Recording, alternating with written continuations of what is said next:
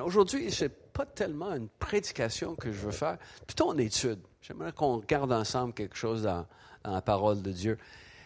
On va regarder une histoire que vous avez lue je ne sais combien de fois. Je ne sais combien de fois moi je l'ai lue, mais au moins, au moins, au moins des centaines de fois. Dans Marc, chapitre 10, c'est l'histoire du jeune homme riche. Combien de fois vous avez lu ça? Hein? Le jeune homme riche. Donc, on va lire dans Marc au chapitre 10 à partir du verset 17. Marc 10, 17. Comme Jésus se mettait en chemin, un homme accourut et, se jetant à genoux devant lui, Bon maître, lui demanda-t-il, que dois-je faire pour hériter la vie éternelle? Et Jésus lui dit, pourquoi m'appelles-tu bon? Il n'y a de bon que Dieu seul. Tu connais les commandements. Tu ne commettras point d'adultère, tu ne tueras point, tu ne déroberas point, tu ne diras point de faux témoignages, tu ne feras tort à personne. Honore ton père et ta mère. Et il lui répondit, Maître, j'ai observé toutes ces choses dès ma jeunesse. Et Jésus l'ayant regardé, l'aimant, et lui dit, Il te manque une chose. Va, vends tout ce que tu as. Donne-le aux pauvres, et tu auras un trésor dans le ciel. Puis viens et suis-moi. Mais, affligé de cette parole, cet homme s'en alla tout triste, car il avait de grands biens. Jésus, regardant autour de lui, dit à ses disciples qu'il sera difficile à ceux qui ont des richesses d'entrer dans le royaume de Dieu. Les disciples furent étonnés de ce que Jésus parlait ainsi et reprenant, il leur dit, Mes enfants, qu'il est difficile à ceux qui se confient dans les richesses d'entrer dans le royaume de Dieu. Il est plus facile à un chameau de passer par le trou de l'aiguille qu'à un riche d'entrer dans le royaume de Dieu. Les disciples furent encore plus étonnés et se dirent les uns aux autres, qui peut être sauvé? Jésus les regarda et dit, Cela est impossible aux hommes, mais non à Dieu, car tout est possible à, à Dieu. Tout est possible à Dieu.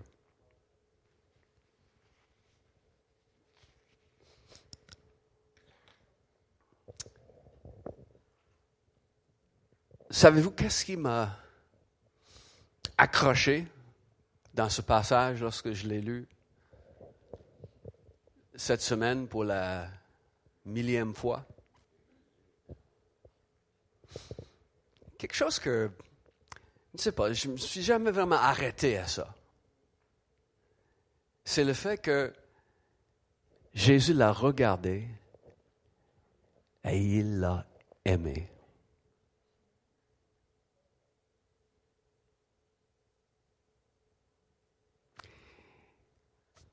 Le mot qui est employé pour dire que Jésus le regardait, c'est dans une forme du verbe en grec qui parle d'une intensité du regard.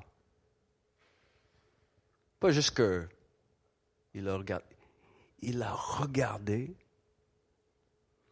Et on sait que dans la partie de Jésus qu'on ne voyait pas parce qu'il était un homme, mais dans ses yeux, il y avait cette flamme de feu qu'on voit dans Apocalypse chapitre 1. Quand Jésus regardait avec intensité, c'est parce qu'il y avait des flammes de feu dans ses yeux. Je me demande qu'est-ce que le jeune homme a vu dans les yeux de Jésus. Des fois, on peut lire dans les yeux de quelqu'un. Hein. Mais là, il y avait une intensité dans son regard.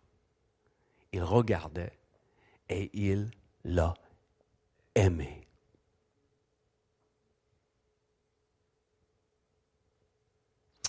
Et c'est dans le feu de son amour pour ce jeune homme qu'il va lui dire, ah, il te manque une chose. Il te manque une chose. La, Bible nous dit que euh, cet homme, il était riche, parce qu'il avait de grands biens. Hein, il était, possédait beaucoup de choses dans la vie. La Bible nous dit qu'il était euh, jeune. Dans, dans, Matthieu, dans la version que Matthieu nous raconte, Matthieu 19, verset 20, euh, c'est écrit qu'il est jeune. Euh, donc, il a probablement, quand la Bible dit qu'il est jeune, il a probablement entre 20 et 30 ans. Peut-être jusqu'à 40, mais certainement moins de 40. Ensuite, la Bible dit qu'il est un chef. Dans Luc, dans la version que Luc nous raconte, il dit que c'est un chef du peuple. Donc, il est jeune, il est riche et il est leader ou dirigeant quelconque. C'est un leader dans la communauté. Donc, il est peut-être en affaires et il est devenu riche il est peut-être euh, chef de synagogue, parce qu'avec tout ce qu'il dit à Jésus de, comment il suivait les commandements et tout, c'est un jeune homme qui était euh, respecté de sa communauté à cause de la façon qu'il vivait, ça c'est certain. Il est jeune, c'est un leader, il est peut-être magistrat aussi, parce que vous savez que les Juifs à l'époque, euh, ils pouvaient siéger et juger sur certaines questions, même si c'est les Romains qui dominaient. Il y avait certains magistrats établis dans, euh, dans le territoire. Il était peut-être, il, avait hérité euh, d'une fortune de ses parents. On ne sait pas. Tout ce qu'on sait, c'est qu'il est jeune, il est riche, et c'est un, un leader reconnu dans sa communauté. Donc, euh, on peut comprendre que cet homme-là qui va courir et il va se jeter aux pieds de Jésus. Parce que là, dans l'histoire, on voit que Jésus, il était en train de marcher avec ses disciples sur le chemin. Et cet homme va courir pour dévancer et arriver devant Jésus et là, se jeter aux pieds de Jésus et se mettre à genoux devant Jésus. Et bien sûr, la parade s'arrête là. Il y a un homme à genoux devant Jésus. Ce jeune homme-là est certainement bien habillé.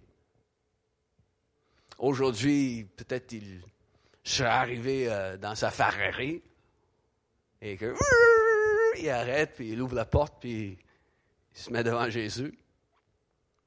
Mais Jésus et tous ses disciples doivent s'arrêter parce qu'il y a un homme à genoux devant Jésus qui, dans le fond, bloque le chemin. C'est intéressant parce que les disciples, pas, beaucoup de temps avant, arrêtaient les gens de venir devant Jésus. Ceux qui avaient des, enfants. Hein? Il ne voulait pas que les gens amènent les enfants. Et Jésus dit, non, non, non, laissez les enfants venir à moi. Et finalement, Jésus prenait les enfants dans ses bras, les bénissait, priait pour eux et tout. Mais les, disciples pensaient que c'était leur devoir de, de, de, protéger Jésus de, la foule. Et voici un jeune homme qui fait une brèche dans la sécurité. On peut voir euh, peut-être Pierre, euh, Philippe, oui, on a un problème ici. Et le jeune homme est devant Jésus et il se met à, supplier Jésus. Il y a une question qui le dérange.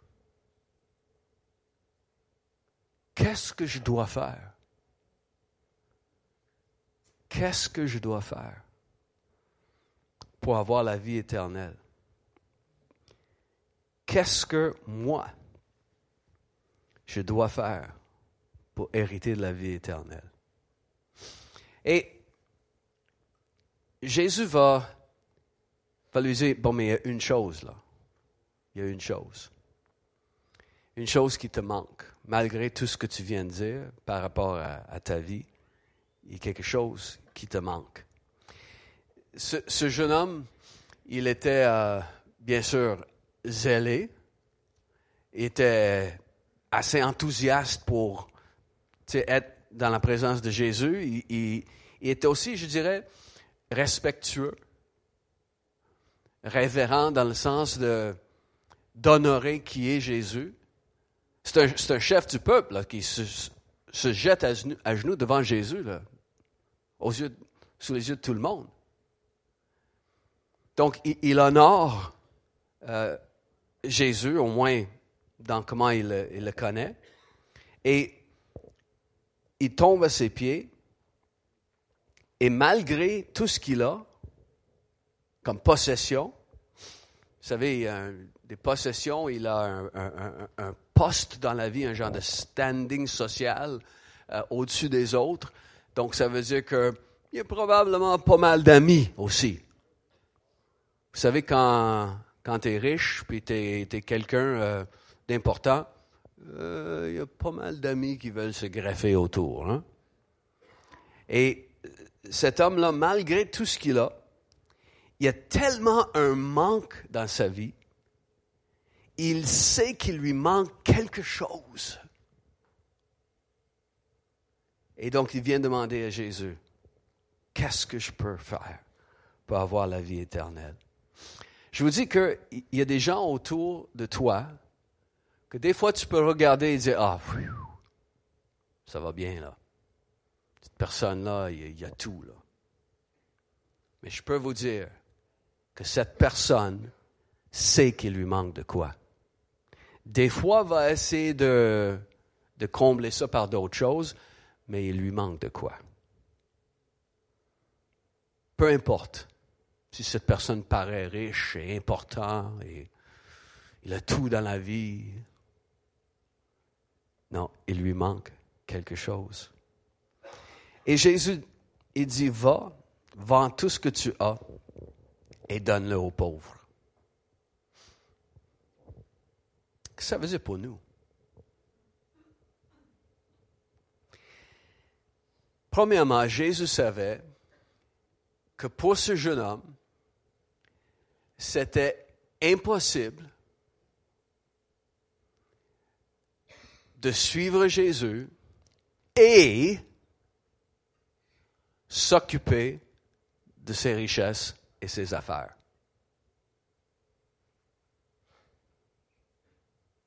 C'était impossible. Jésus le savait. Une parole de connaissance à son sujet, révélation, on ne sait, mais Jésus savait. C'était impossible pour cet homme de le suivre vraiment.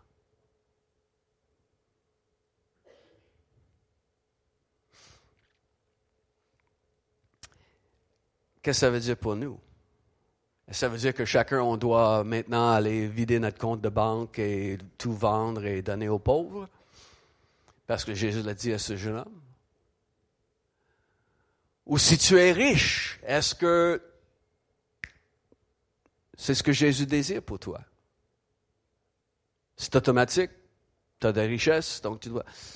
Non, c'est sûrement pas ce que Jésus veut pour nous ou pour toi, particulièrement si tu as de la richesse. Parce que Jésus n'a jamais dit ça à Matthieu. Que non seulement il, demande de le suivre quand il s'appelle Lévi, mais il demande également, OK, je veux que tu sois un apôtre. N'a jamais demandé à Matthieu de vendre tout ce qu'il avait parce que Matthieu était un homme fort riche.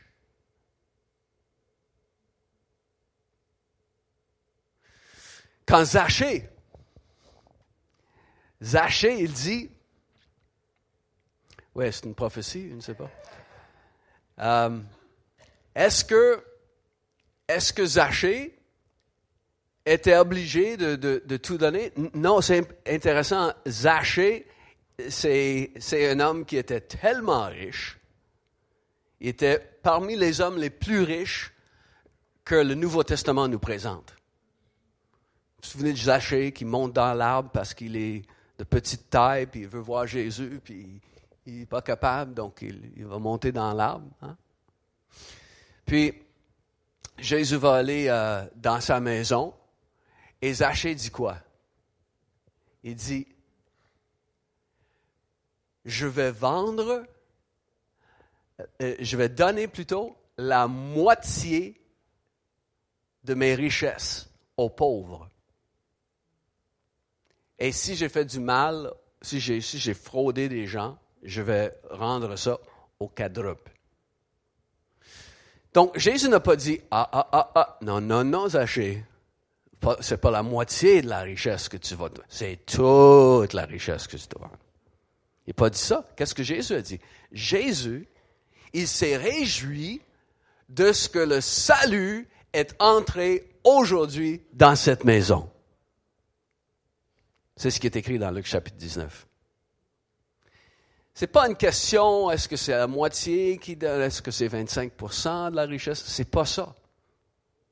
Jésus a vu dans le geste de Zachée une preuve de ce qu'il avait compris de quoi? Et il s'est réjoui. Il dit, ah, le salut est entré aujourd'hui dans cette maison. Des fois, on est, euh, on est, on est super content quand on voit euh, quelqu'un venir au Seigneur, sachant que c'est, c'est pas juste la personne, mais là, il va y avoir un impact sur toute sa famille. On se réjouit de ce que le salut est entré aujourd'hui dans cette maison, pas seulement dans cet homme. Donc, c'est, quelque chose de merveilleux. Et je dois dire que euh, on, se réjouit quand on voit qu'il y a quelqu'un qui allume sur quelque chose par rapport au royaume de Dieu. Pas juste donner de la richesse, là. Mais quand on voit quelqu'un là, oh, il y a une, comme Catherine a dit, il y a une percée.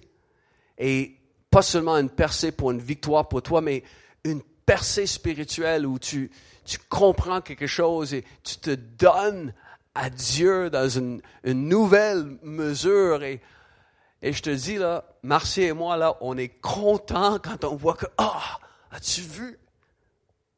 Cette personne a, a compris de quoi dernièrement? Cette personne fait de, nouveaux pas dans le Seigneur dernièrement. C'est tellement beau, c'est, tellement réjouissant de voir qu'aujourd'hui, quelque chose est arrivé dans la vie de cette personne. On le voit, il y, a, une preuve quelconque qu'on peut voir dans son attitude, dans ses gestes, et que c'est réjouissant. C'est réjouissant.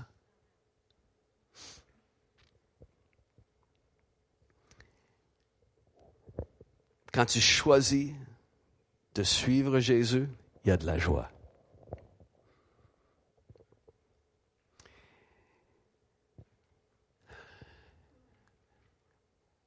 Quand il y a quelque chose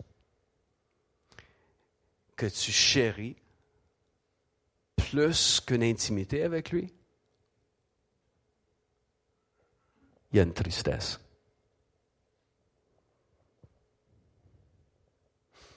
Cet homme, il est parti tout triste. Parce qu'il y avait quelque chose qu'il chérissait. Plus que la possibilité d'entrer dans la vie. Et donc, la question peut-être en regardant cette petite étude, c'est est-ce qu'il y a quelque chose qui t'empêche d'avoir une connexion plus intime avec lui?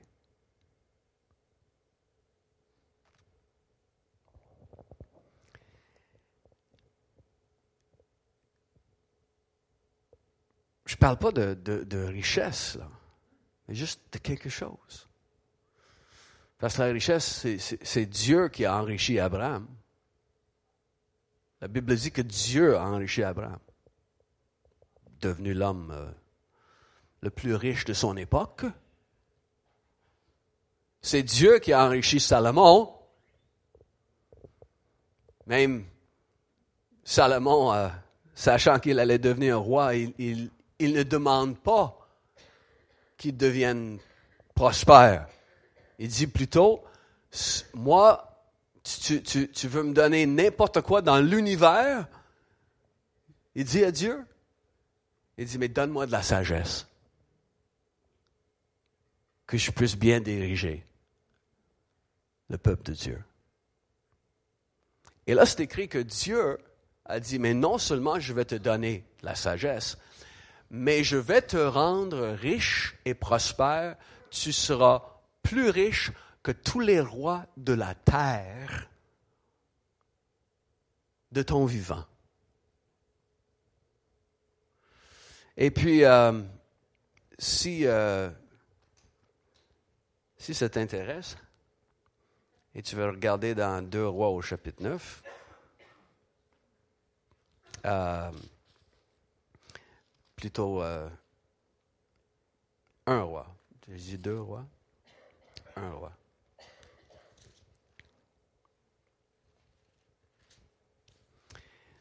Et puis, ça parle de, de la richesse de Salomon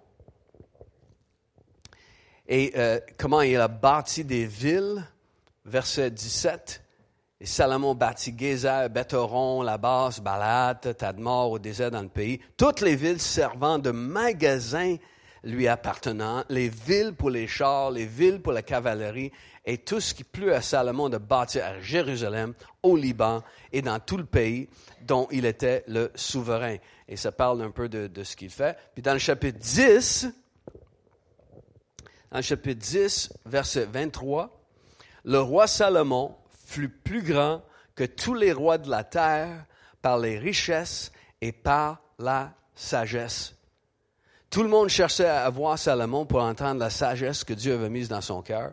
Et chacun apportait son présent, des objets d'argent et des objets d'or, des vêtements, des armes, des aromates, des cheveux, euh, des chevaux et des mulets, et en était ainsi chaque année.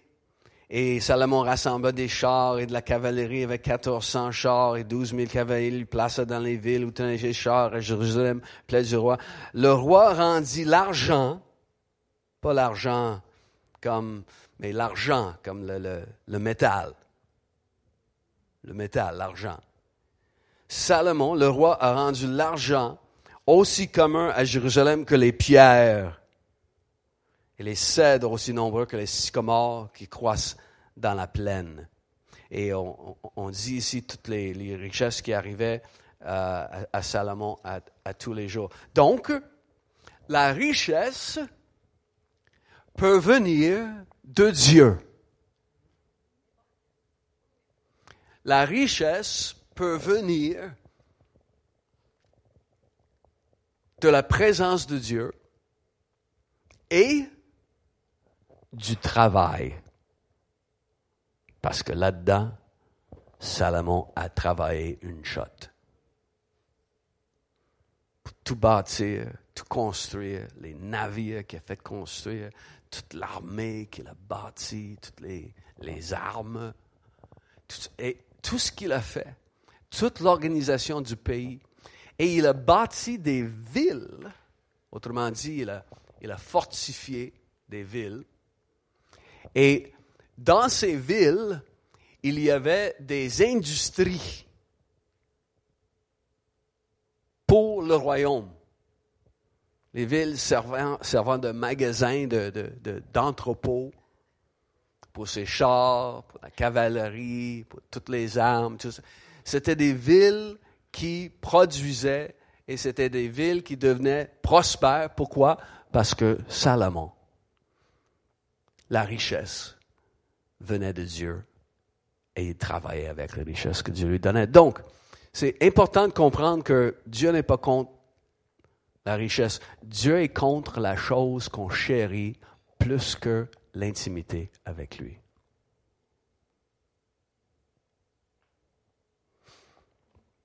Dieu n'a jamais condamné Salomon pour tout ce qu'il a fait avec la richesse. Dieu n'a jamais parlé contre le fait que Salomon était riche C'est plutôt comme si le Saint-Esprit vante le fait que Salomon est riche. Et comme j'ai dit l'autre, euh, l'autre semaine, vous vous souvenez certains, euh, Jésus même souligne le fait que Salomon était riche. Quand il dit que même les fleurs des champs, euh, ben, même Salomon dans toute sa gloire, toute sa splendeur, n'était pas revêtu comme la fleur des champs. Donc, Salomon était revêtu avec splendeur et gloire humaine. Il portait des vêtements euh, qui le distinguaient. Parce que quand Jésus cherche un exemple de qui porte euh, euh, du Calvin Klein, ou il dit ah, ah, Salomon. Il dit même Salomon dans ce qu'il portait là.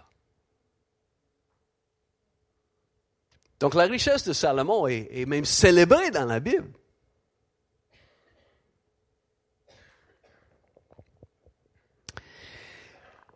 Ah, Salomon. Chapitre 11. Le roi Salomon aima beaucoup de femmes étrangères.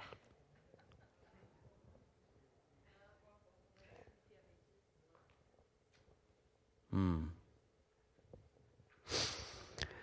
Outre la fille de Pharaon qui avait épousé, des Moabites, des Ammonites, des Édomites, des Sidoniennes, des Étiennes, appartenant aux nations dont l'Éternel avait dit aux enfants d'Israël, vous n'irez point chez elles et elles ne viendront point chez vous.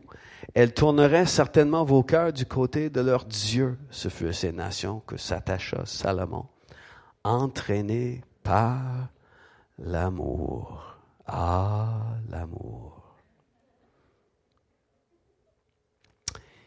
Il eut 700 princesses pour femmes et 300 concubines.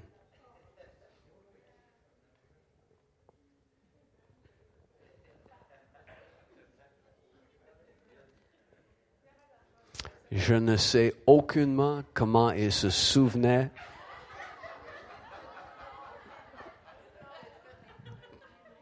de leur anniversaire de naissance,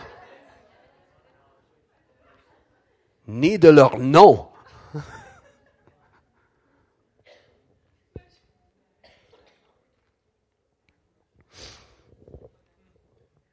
Et ces femmes détournèrent son cœur. À l'époque de la vieillesse de Salomon, ces femmes inclinèrent son cœur vers d'autres dieux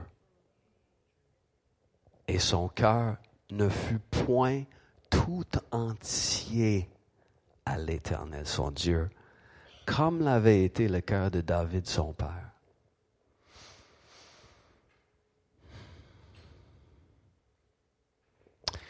On sait que David aussi a un problème avec euh, une femme.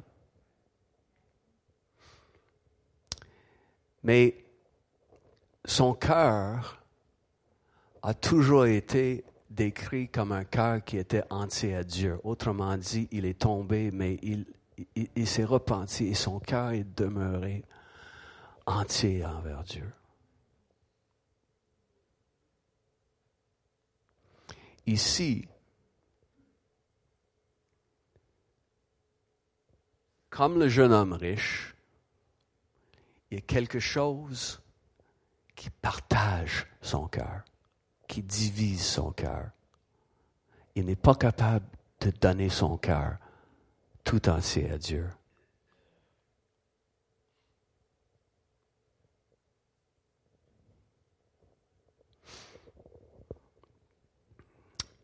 Il aimait beaucoup de femmes étrangères.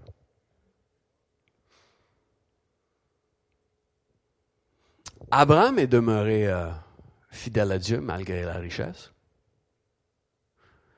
Et Dieu savait le cœur entier d'Abraham parce qu'Abraham, il était prêt, selon ce que Dieu avait demandé, de sacrifier même son fils unique.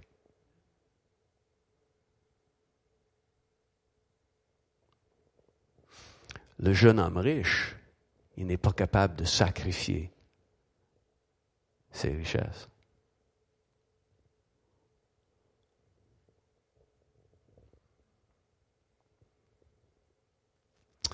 Il manque une chose. Une chose.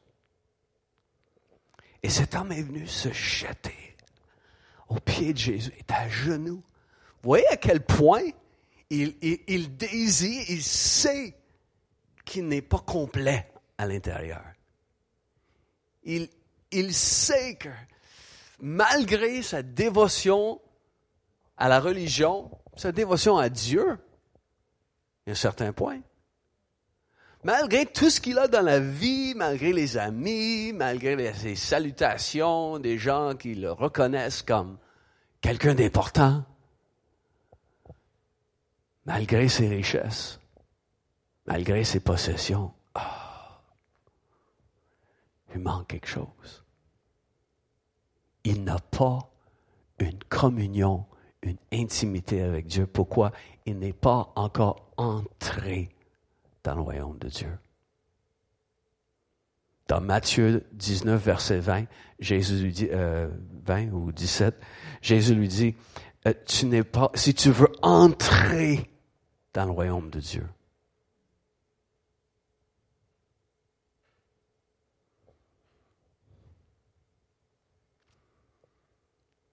il n'est pas entré dans le royaume de Dieu. Il lui manque cette communion intime avec Dieu.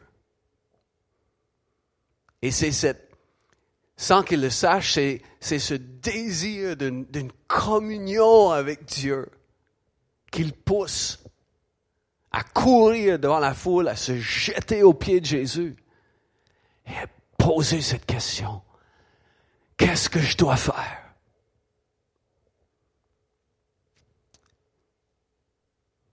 Je ne sais pas si vous vous souvenez, mais euh, sur la croix, quand les ténèbres couvrent la face de la terre, tout à coup Jésus crie. Il pousse un cri. C'est tellement fort que tout le monde autour l'entend. Il crie Eloi, Eloi, lama sabachthani, qui veut dire Mon Dieu, mon Dieu, pourquoi m'as-tu abandonné? En tout ce que Jésus vivait, dans la souffrance physique, il y avait quelque chose d'encore plus grand, c'est de ne plus sentir cette communion avec son Père. Je vous dis, quand on n'a pas cette communion, et Jésus l'avait toujours, Jésus l'avait depuis l'éternité passée. Tout à coup, quand c'est pas là, oh! Sentir que j'ai plus cette facilité de sentir ta présence. Et il crie. Des fois, c'est correct de, crier. Pourquoi? C'est correct. Jésus l'a fait. C'est correct de, laisser sortir tes émotions, de crier. C'est correct.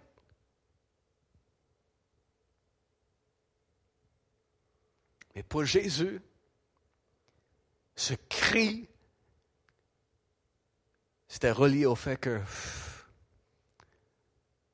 je ne ressens plus cette intimité avec toi, Père.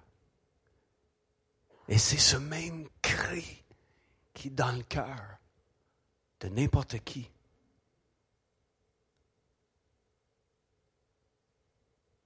qui ne ressent pas. Qu'est-ce que je dois faire? Ah, il y a une chose, Jésus dit. Il y a une chose. Il y a une chose.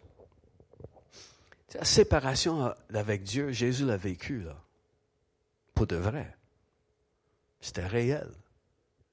Et c'était terrible.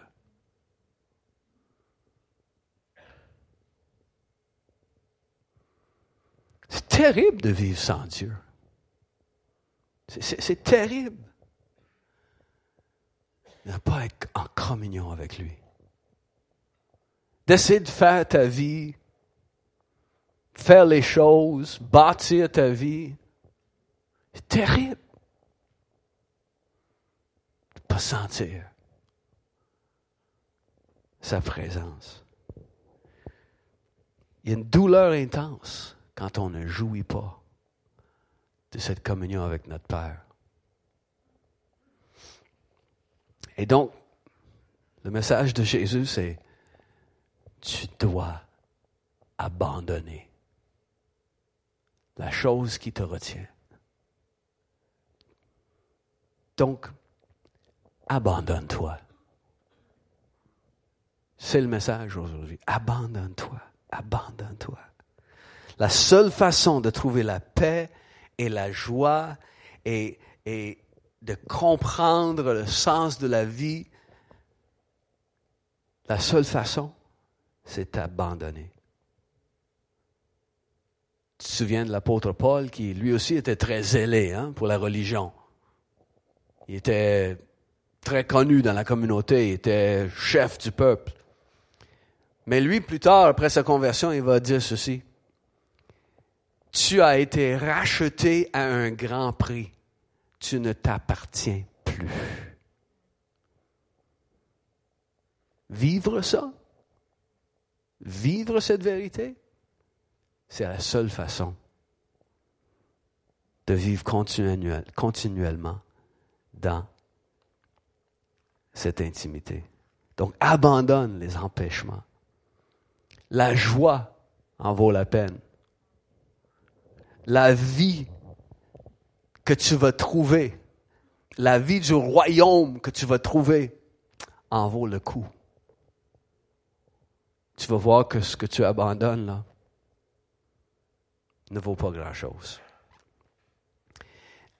Ce jeune homme, dans notre histoire, cherchait à posséder la vie, mais à rester tel qu'il était. Il voulait juste faire une autre chose. Mais gardez tout comme comme c'était. Qu'est-ce qu'il pouvait faire? Vous savez, dans, dans, le passé, il y avait pas mal de gens qui torturaient à l'intérieur pour chercher la paix avec Dieu, comme Martin Luther, par exemple, et d'autres il cherchait, il savait que malgré toute leur dévotion, malgré tout ce qu'ils faisaient pour Dieu, malgré le fait qu'ils étaient moines ou prêtres ou autres, il n'y avait pas cette paix avec Dieu. Donc ils se flagellaient, se donnaient à toutes sortes de privations imposées par soi-même pour essayer de trouver cette paix j'ai lu comment Mère Teresa, malgré tout, tout ce qu'elle a fait, elle a dit, si seulement je pouvais avoir l'assurance d'entrer dans la vie éternelle.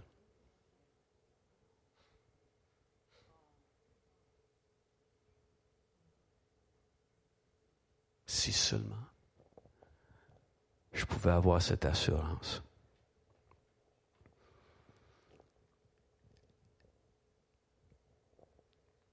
Pour les gens, comme dans le passé, comme ça, il leur manquait une chose, c'était la, foi en Christ seul, de, mettre leur.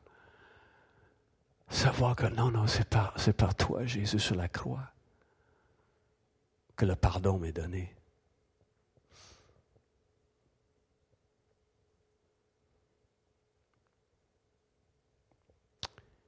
une chose terrible de vivre sans cette assurance du salut, sans cette assurance de posséder la vie éternelle. C'est terrible.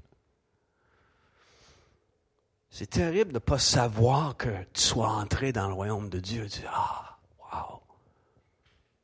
C'est terrible. Donc, s'il y a une chose. Et là, Jésus dit, en voyant le jeune homme partir, ce jeune homme qu'il aimait, il l'aimait.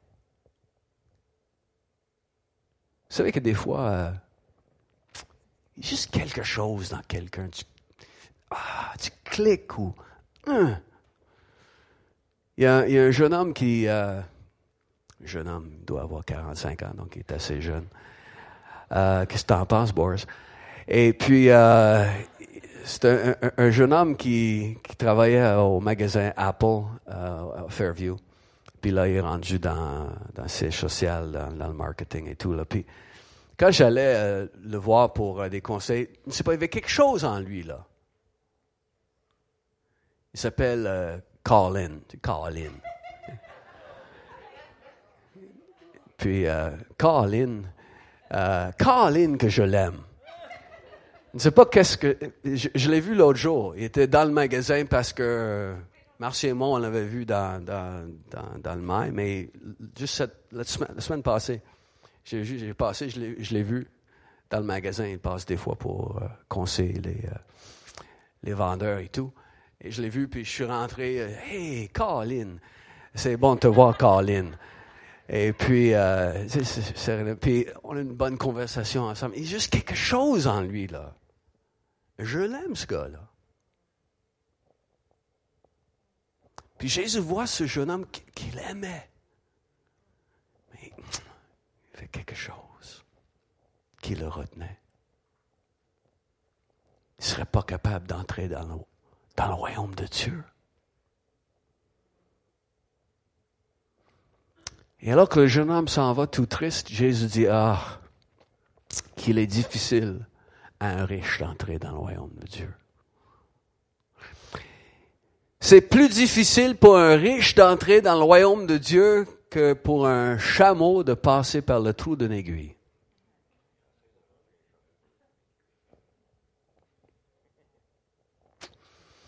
Puis il y a toutes sortes de choses que les gens ont essayé de faire dire à Jésus par cela pour rendre ça peut-être plus facile pour un riche. Parce qu'on va dire, ah oui, mais il y avait une porte dans la muraille de Jérusalem qui s'appelait la porte de l'œil de l'aiguille. Mais c'était une porte qui n'était pas haute. Et donc, si un chameau chargé devait passer par là, on devait, avec le chameau, faire agenouiller le, chameau, enlever le fardeau et que le chameau passe à genoux dans la porte et qu'on remette le fardeau. C'est, tu, vous pouvez lire ça dans les commentaires et tout. Un petit problème, c'est que cette porte, si elle existait dans la muraille de Jérusalem, ça a été placé là ou percé là après la vie de Jésus. C'était pas contemporain à la vie de Jésus. Mais l'autre chose qui était encore plus importante pour moi, qui est cette porte ou pas, me dérange pas, Jésus dit c'est impossible il n'a pas dit c'est plus difficile. Parce que si cette porte existait vraiment et Jésus parlait d'une chose physique, bon, mais, ouais, le chameau, chameau, on le met à genoux, puis on enlève le fardeau, puis il passe à genoux, puis ensuite on remet. C'est plus difficile, mais c'est possible. Jésus dit c'est impossible. Il dit c'est impossible pour un riche d'entrer dans le royaume de Dieu. Il dit c'est impossible. Pas que c'est plus difficile.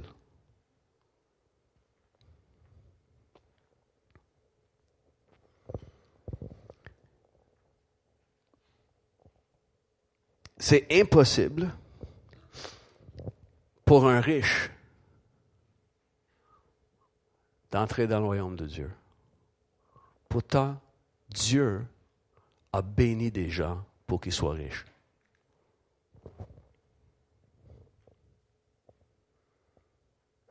Ah, il va préciser quelque chose. Il dit ensuite, comme c'est impossible pour quelqu'un qui se confie dans ses richesses, qui, trouve sa vie dans ses richesses. Ah, différent. Il se confie dans ses... Il trouve sa vie dans ses richesses. Il trouve sa sécurité Pas besoin de dépendre sur Dieu. Trouve le plaisir de sa vie dans ses richesses. Les charmes de ce monde le retiennent. Et la séduction des plaisirs, aussi la considération de sa position. Tout ça l'empêche d'entrer dans le royaume de Dieu.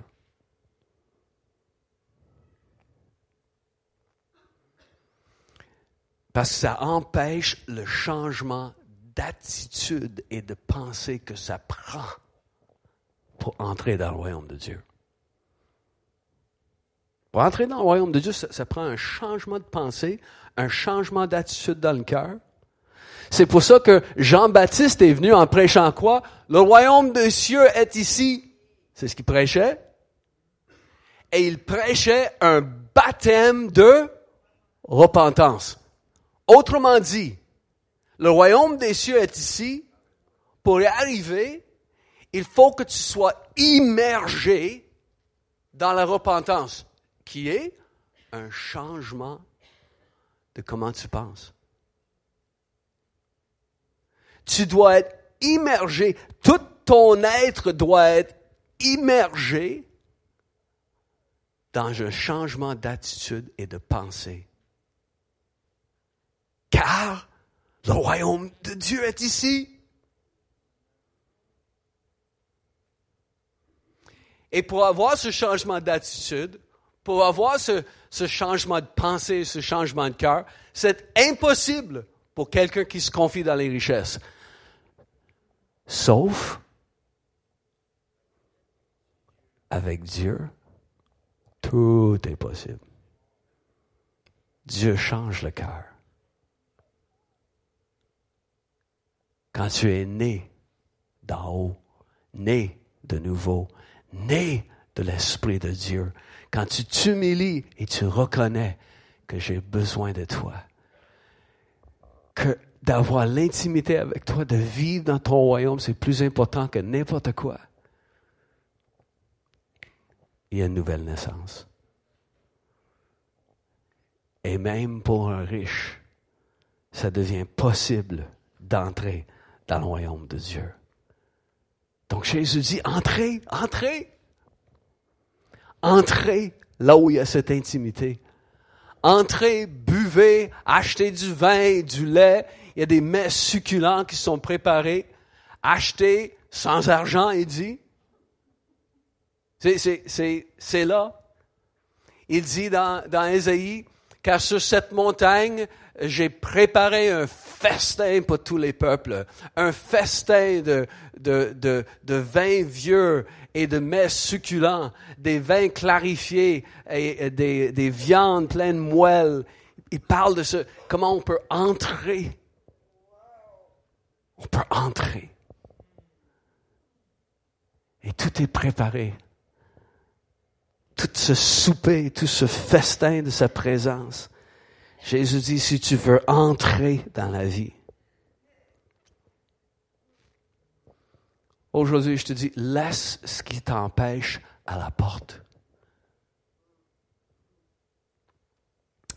Tu es peut-être entré dans le royaume de Dieu, tu es peut-être entré dans la vie éternelle, mais des fois, il y a des moments dans notre vie où le Seigneur nous invite à une intimité plus profonde.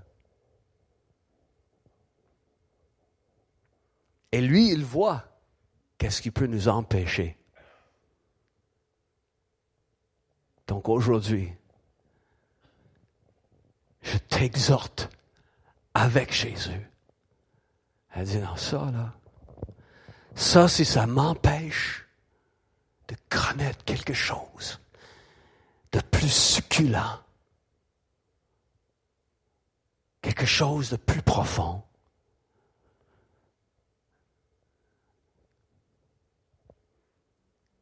Sinon, tu t'en vas tout triste. Quand tu dis oui, ah, c'est la réjouissance, car aujourd'hui le salut est entré. Aujourd'hui, une partie de ce que Dieu t'a réservé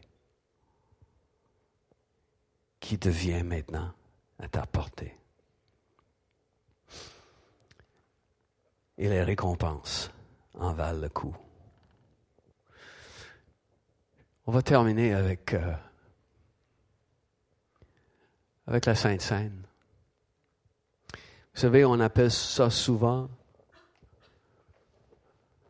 la communion.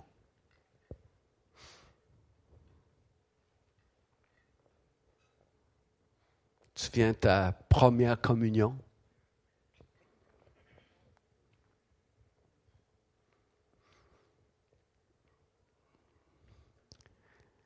Quand on s'assemble autour de la table du Seigneur, c'est, c'est pour célébrer la communion avec lui, qui est à cause de la croix. On sait qu'il a, tout fait pour qu'on entre dans le royaume de Dieu. Qu'on reçoit par la foi le pardon de nos péchés. C'est pour le jeune homme, il a dit, il y a une chose qui te manque. Tout, tout est beau. Ah, il y a une chose. Pour certaines personnes, puis pas dans mes notes, mais j'ai pensé à ça tantôt dans la louange. Pour certaines personnes, il y a une chose qui te manque. Tout est beau. Hein? Tu n'as pas pardonné à quelqu'un qui t'a offensé. Tu retiens ton pardon. Si tu retiens ton pardon, Jésus dirait, ah, il y a une chose qui te manque. Tu dois laisser aller cette offense-là. Tu dois libérer cette personne de tous tes jugements. Je ne retiens plus rien contre cette personne. Je ne lui veux plus le mal. je lui pardonne. Donc, il y a peut-être quelqu'un ici, là, que c'est la chose